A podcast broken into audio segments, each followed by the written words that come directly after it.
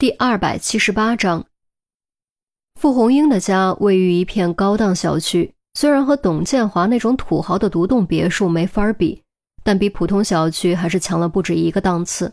就连电梯都装修的典雅考究。于西是第一次来傅红英家，顾不上欣赏奢华的装修，倒了杯水送到傅红英面前：“来，喝点水吧。”傅红英抬起头，道了声谢，接过杯子却没有喝，而是放在了茶几上，然后又抓着头发低下了头。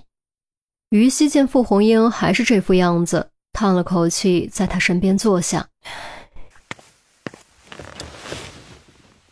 阿姨的事，我很抱歉，我知道你心里肯定不好受，但一切总会过去的。你不用道歉。这不怪你，我只是恨，恨我为什么没早点把他解雇。现在只查明了阿姨的死因，还不能确定凶手是谁。也许就是他，肯定就是他。我知道就是他，他想图我妈那点钱，所以才会下毒害死我妈。你要相信我。傅红英豁然转头，猛地抓住于西的手腕，双眼血丝密布。瞪着眼睛，样子颇有点吓人。于西尴尬，抽出手往旁边挪了挪。你别这样，他的确有嫌疑，但在找到确凿证据之前，我们不能贸然下结论。你为什么不相信我？你冷静点儿。傅红英情绪愈发激动，于西没忍住喝了傅红英一嗓子。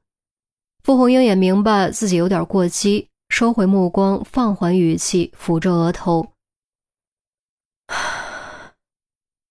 抱歉，我不该对你吼，但我肯定就是他，除了他，不可能还有别人。这次的案子是陈杰领队，又有钟离参与，肯定会很快侦破。不管凶手是谁，都不可能逍遥法外。你就这么相信那个钟离吗？对啊，他是我们刑侦队公认的第一智囊，只要有他在，再复杂的案子都能顺利侦破。而且他还救过我的命，救过许多人的命，这个案子不可能难得住他。于西毫不犹豫地说着，语气中透露出的近乎盲目的信任，可能连他自己都没有觉察到。可我和他关系不好，他真的这种话你别再说了。钟离不是那种人，我可以用人格担保。这次轮到傅红英被于西打断，于西有些不快，直接站了起来。抱歉，是我多心了。傅红英连忙道歉，双手十指相扣，沉默片刻，迟疑的问：“你，好像很了解他，也算不上很了解吧，处的久了而已。”于西见傅红英认错，也不好再继续生气，能和我说说？他的事情吗？可以啊，我还记得那是在医学院解剖楼。于西没有拒绝，心想正好借此舒缓傅红英悲郁愤怒的情绪，顺便让他明白钟离是个什么样的人。于是不厌其烦从和钟离的第一次相遇说了起来。下午十七点三十分，讯问室。陈红主审，杜宾记录，王翠则孤零零地坐在冰冷冷的椅子上。和一般的讯问不同，他已经戴上了手铐。王翠，我先不问，你自己说说吧。陈红看似将主动权抛了出去，实则是不给对方应对的方向，更容易自乱阵脚，露出破绽。说，说什么？我是冤枉的。王翠举起戴着手铐的双手，急得直跺脚。别激动，安静点。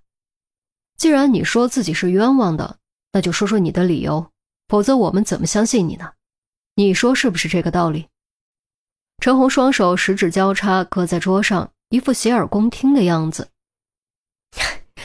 我真是冤枉的，我照顾他三年了，给他洗衣做饭，陪他看电视聊天，陪他出去散步。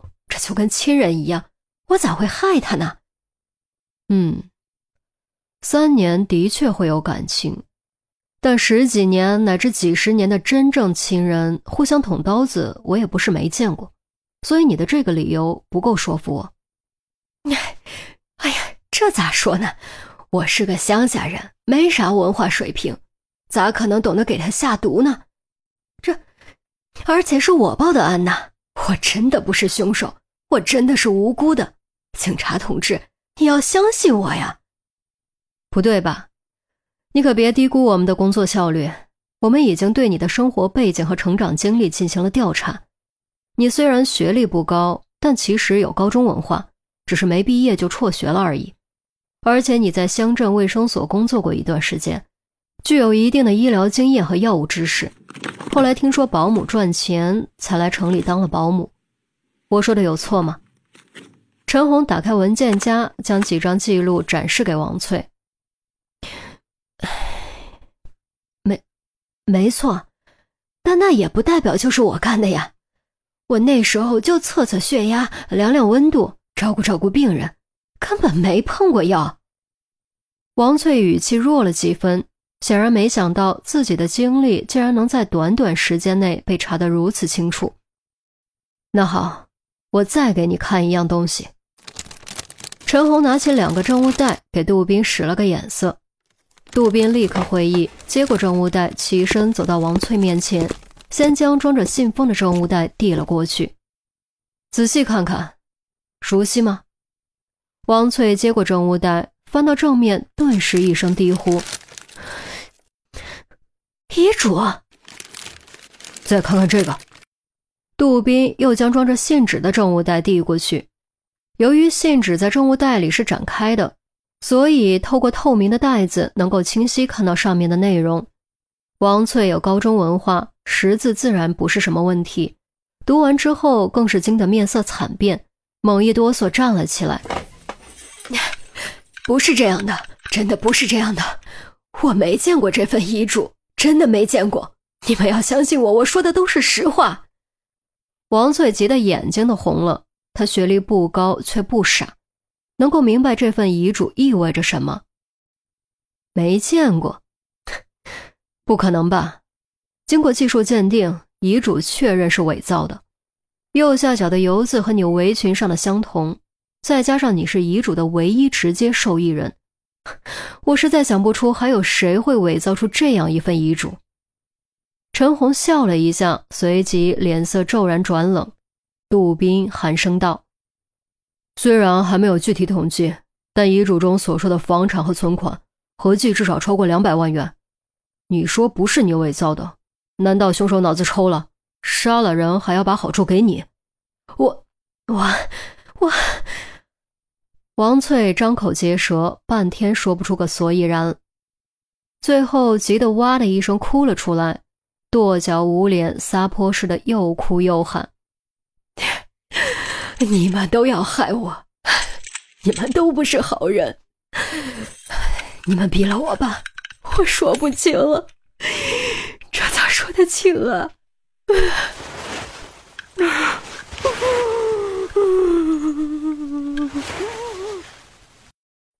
杜宾转头用无奈的眼神看着陈红，他最不擅长应付嚎哭的女嫌疑犯。陈红蹙着眉头给杜宾使了个眼色，起身拉开门离开询问室。杜宾放好证物袋，连忙跟了出来。